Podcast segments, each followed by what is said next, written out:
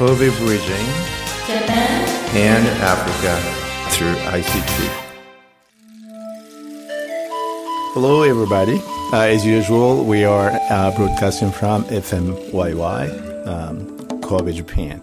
Uh, we, I think you all are coming out of uh, celebrations of the end of the year. Happy New Year. We'd like to wish you a very, very happy New Year. Bonne année pour ceux qui parlent la langue de Voltaire et nos bateaux Vasola Kalingala. And we're coming back to Japan. That's where we are. Shine omedetou gozaimasu. I'm here with uh, my um, my friend and um, and peer and whatsoever you would like to call it. We're with Funayama and me myself, Senda from KIC Japan.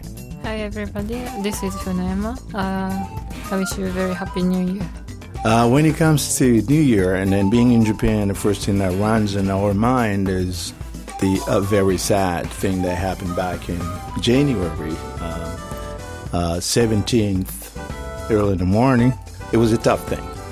But at the same time, when people are born, as Voltaire did, used to say, you should celebrate when they are dying and cry when they are born because we all know they will die one day, which means uh, behind sadness, there's always joy. You know, we're celebrating every year, actually in December.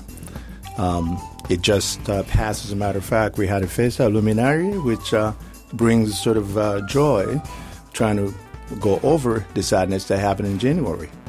And there are a lot of memories. So, and um, Nagata is one of these places that managed to do something that I believe that not too many other places did, was to go into bridging the people through multiple languages. And today we're here to celebrate that again. Uh, so in the beginning, Professor Senda, you greeted in different languages. Yes. Uh, which language were I- you actually speaking? I, I spoke, um, when we, we usually say, when you're talking about French, we say the language of um, Voltaire, who was a very known uh, French writer. And very often when we speak in English, we would say, for those who speak the language of Shakespeare, a way of saying those who speak English. So I talked a bit about that. And uh, the way we do say um, um, Happy New Year in the Congo, for example, in Lingala, because Congo has like four main languages. Lingala, probably the most spoken, and then um, Swahili go by the Japanese. You go Swahili go, which is Swahili language, spoken in the eastern northern part of the Congo and all the eastern area of Africa, which covers um, Uganda, Kigali, uh, Rwanda, Tanzania, Kenya. Um, so very often in that place, I would say Kwanzaa to express the big party at the end of the year, which is part of Swahili. And um, yeah, that's it. I used three languages at that point in time: French, uh, English, uh, Japanese, and um, um, uh, Lingala. Right. okay. Uh, wh- which one do you call your mother tongue? Uh, that's a very difficult question because I ask, you know, when they ask me what is your mother tongue, so I re- ask the same question: What is your mother tongue? Because if it's the the language of your parents, then it would be both from the same side, speaking the same language. It happens that my parents don't speak the same language, so which one is mine? I don't know. And um, uh, like in uh, most uh, former colonies, they would speak, depending on the families, they would speak the either French, English, or Portuguese or mm-hmm. Spanish, and then it'd be local language. Mm-hmm. I grew up speaking French mostly, mm-hmm. and uh, born in the southern part of the Congo. They speak Swahili there. That's how I uh, learned to speak Swahili. My mother and my father are from two different languages side, so it is tough to be on one language. So I say I have multiple mother tongues. Okay. Yeah. yeah, in Japan it's a lot easier. Uh, Everybody speaks Japanese, and that's it. So, yeah. Okay. Okay, understand. Yeah. Okay. FM FMYY. Never forget the Great Hanshin Earthquake, January 17th, 1995.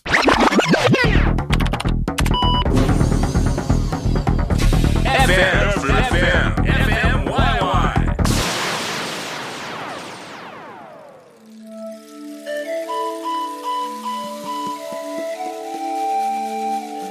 So, um, yeah, uh, coming back to the topic of the great earthquake, Yes. uh, I heard you were already in Japan.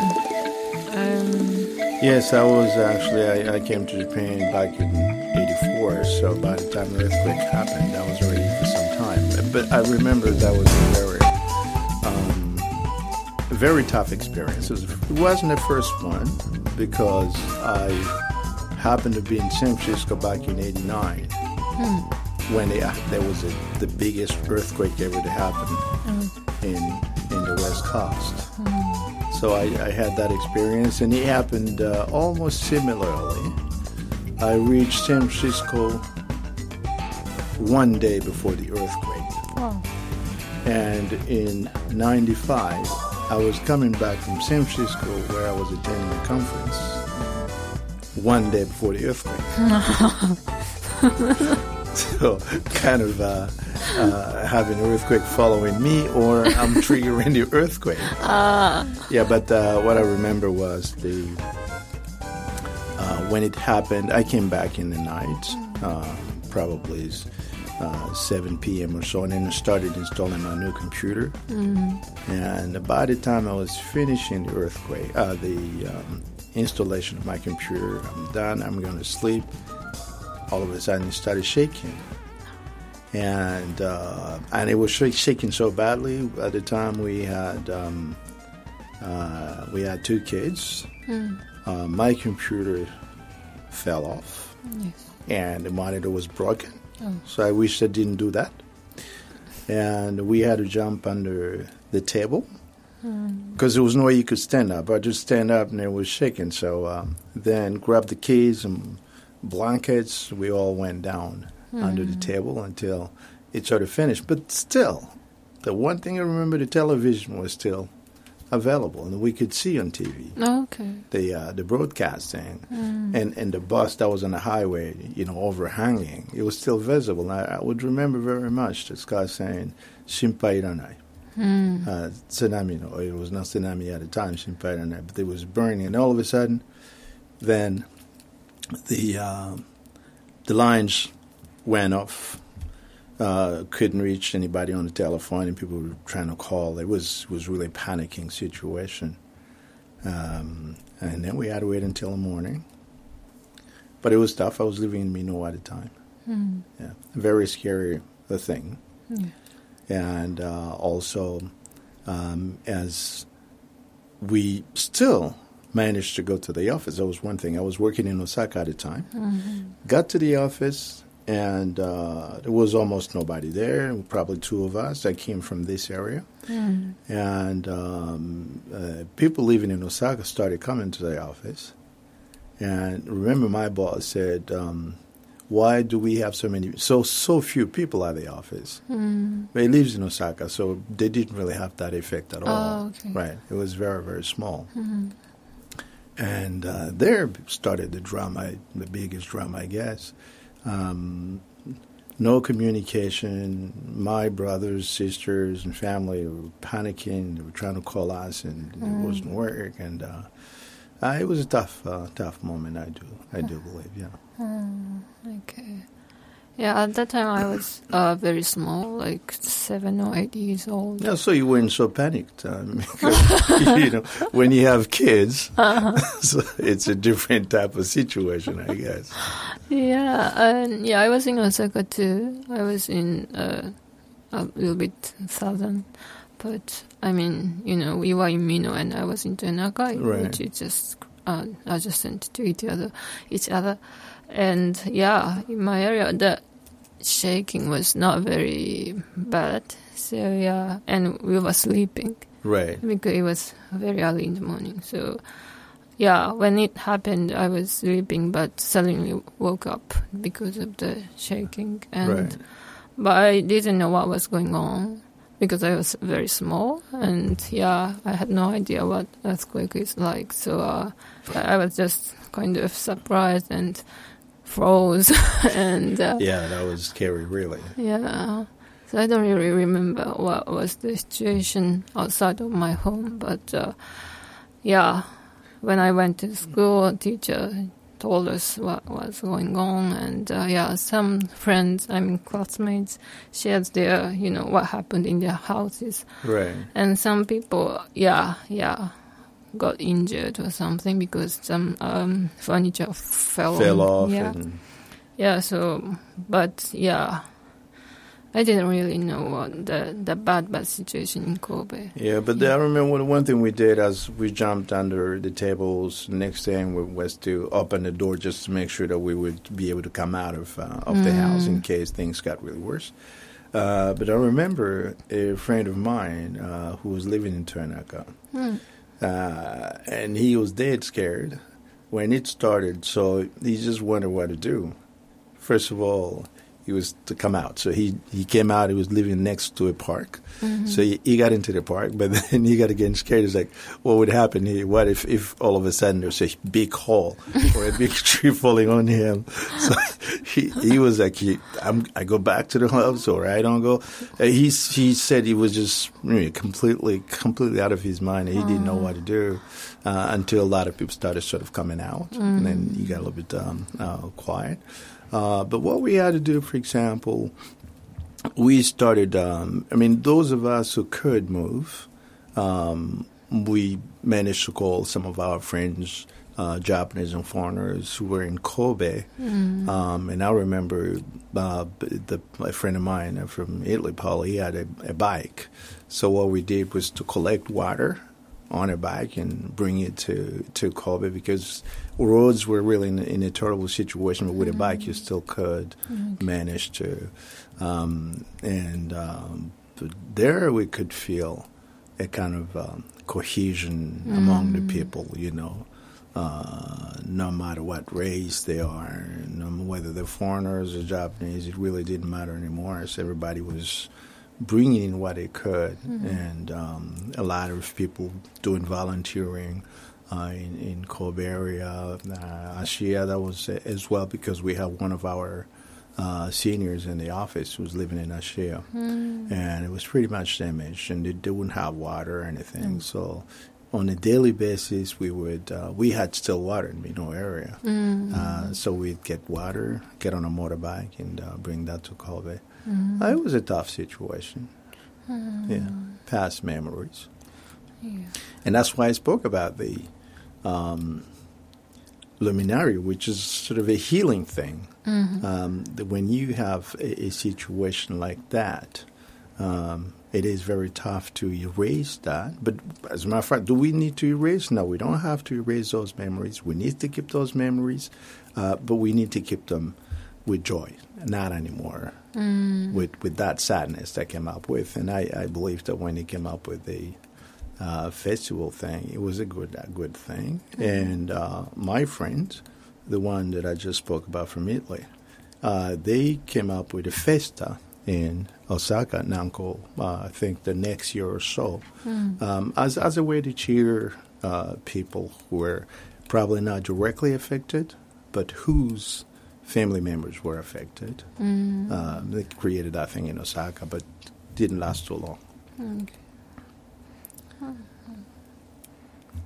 Yes, so that that earthquake was the the you know oh where FMYY started its operation. Yeah, I do. I do believe that's uh, that's right. So it was it was a good chance uh, to communicate. I mean, you had to reach the people, and uh, language is probably one of the biggest um, uh, bridges that we can we, we we ever had, and probably the most powerful.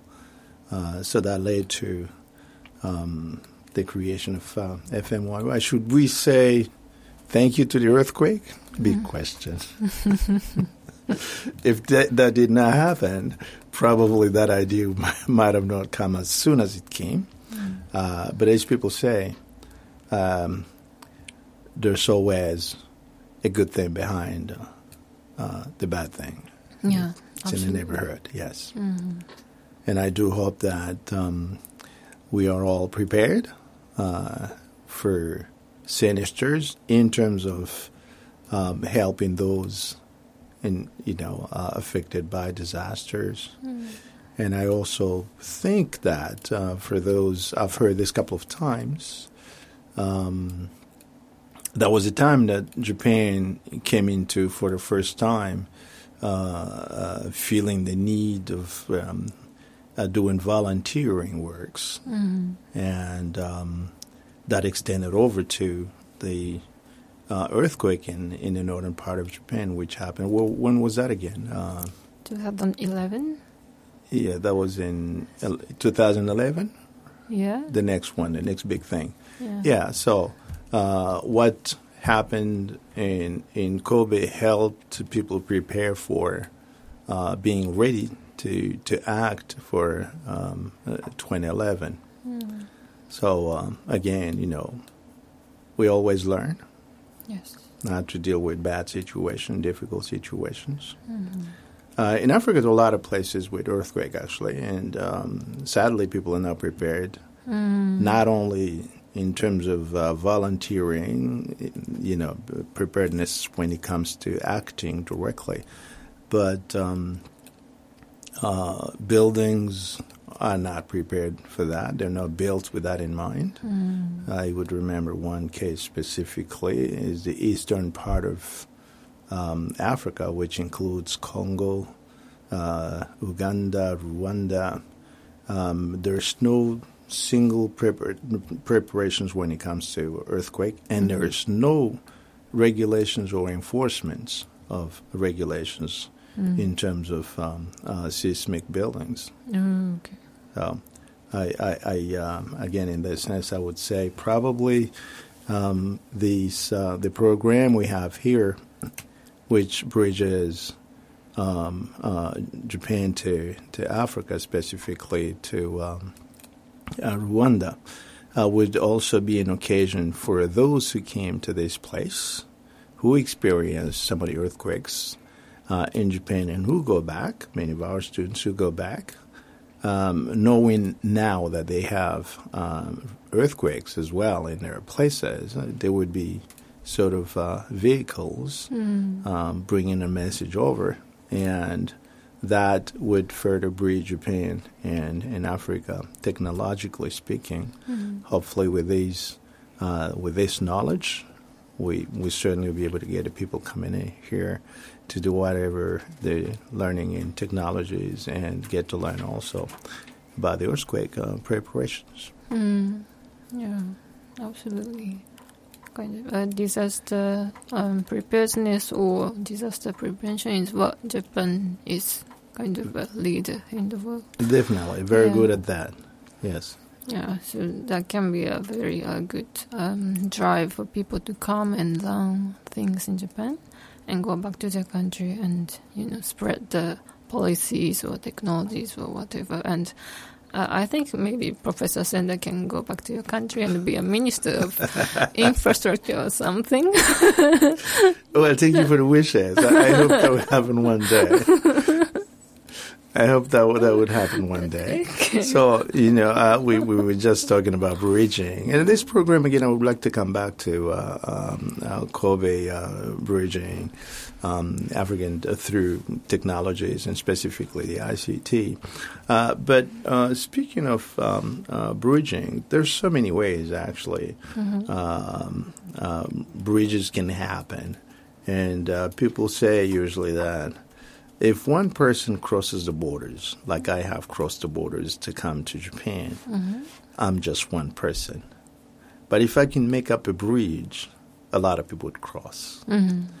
And um, I have been trying to do this in, in many ways, in my own way, actually. I would remember that the first time I came to Japan in 84, and in 85, I and a few friends created the first association of Africans. It was six months after my arrival. And uh, we created that just to make a bridge between us, first of all, and to see how we can contribute to our own countries. At the time, we had one Kenyan, Tanzanian, um, um, uh, Zambian, Nigerians, and Congolese, with two Congolese. And that uh, we did that for a while, a couple of years, and uh, moved further down the line uh, in '84, no '94. Then we created um, uh, what we, we used to call then group alternative. It, it, uh, it simply meant that there are many alternatives that we can look into to help the countries, um, each one's of our you know their own countries into development we carried that for a couple of uh, years, and uh, in 2005, um, then we found there were other groups um, working on similar situations. We started uh, uh, being interested more in education, and we put more effort onto education.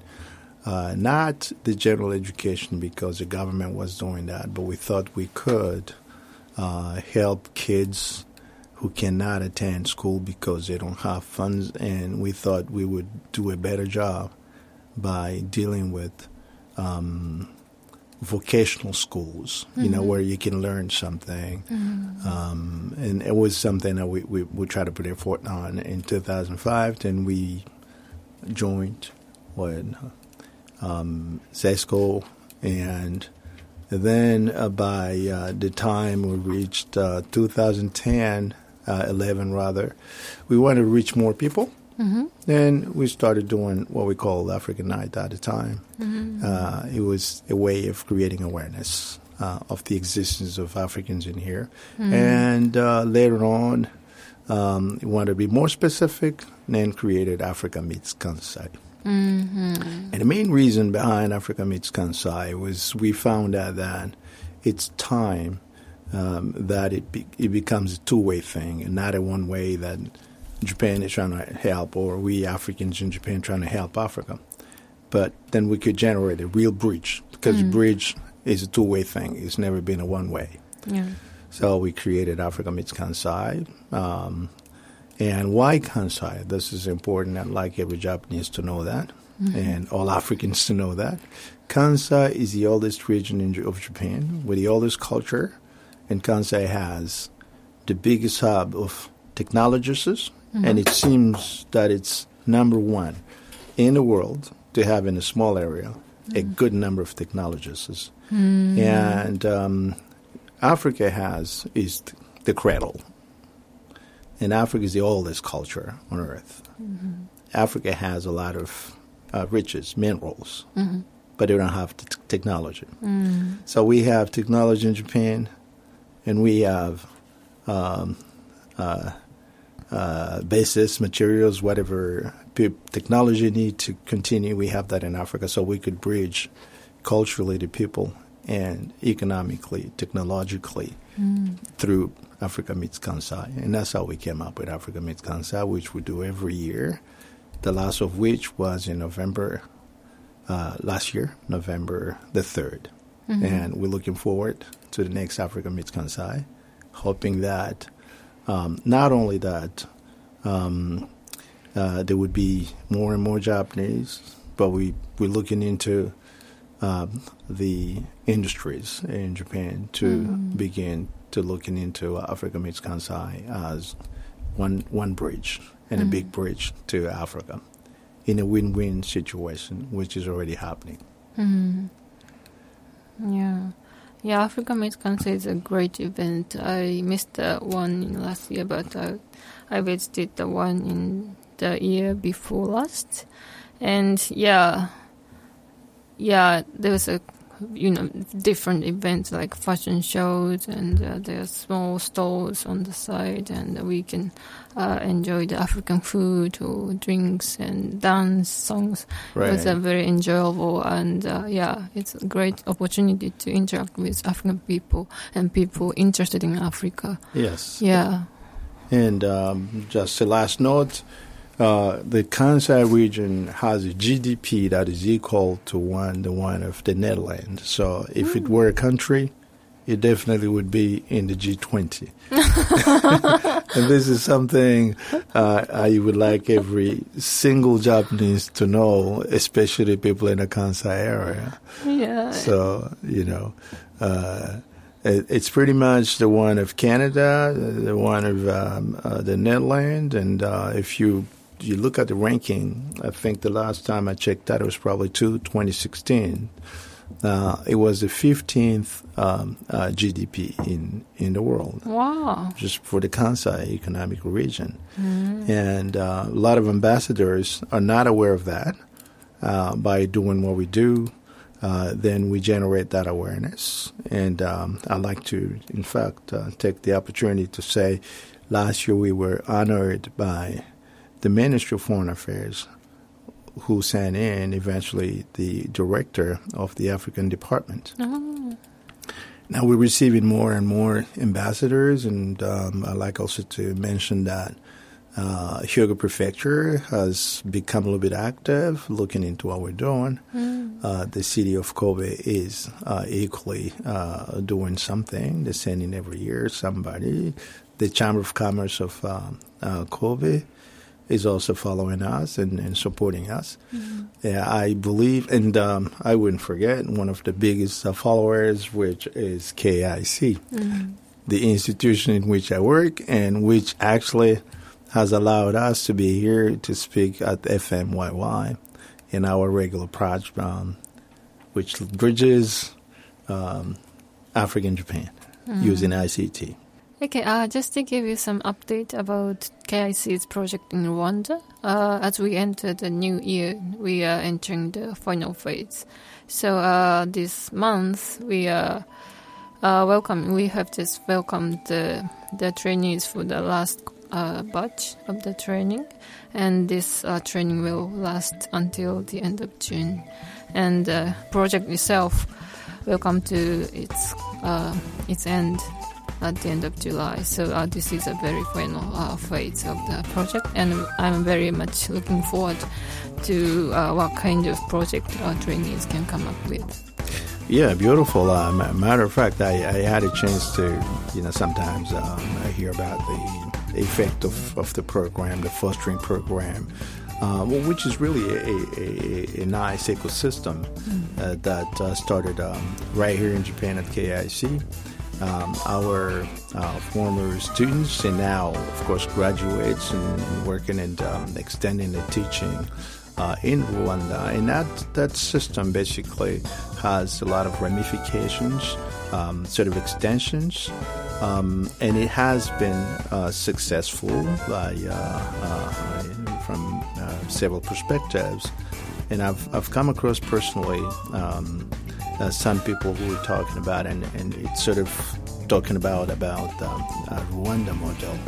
Um, very recently, I was sitting with the uh, Nigerian ambassador who was aware of that, and he, he was talking about chances and possibilities of um, creating that in, in Nigeria. I've spoken to people from uh, Ethiopia who are extremely interested in that. As a matter of fact, uh, Ethiopia is practicing very much the Kaizen from Japan. We had many of our students uh, learn into that.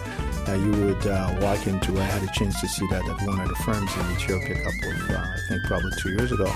And um, I just came back from um, uh, Djibouti where we had meetings with startups.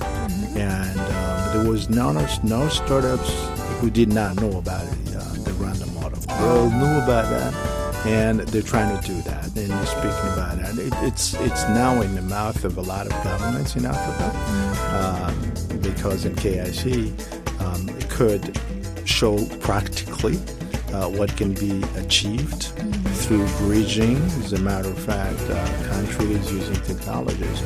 And we all believe that Africa would, or any other developing country in Asia and Latin America, uh, they would move forward um, using new technologies, uh, specifically the ICTs, which is um, uh, information communication technologies, uh, to make a lot of uh, leapfrog. And we do have on the table a culpable case, which is the Rwandan uh, uh, case, which could be replicated in many other countries.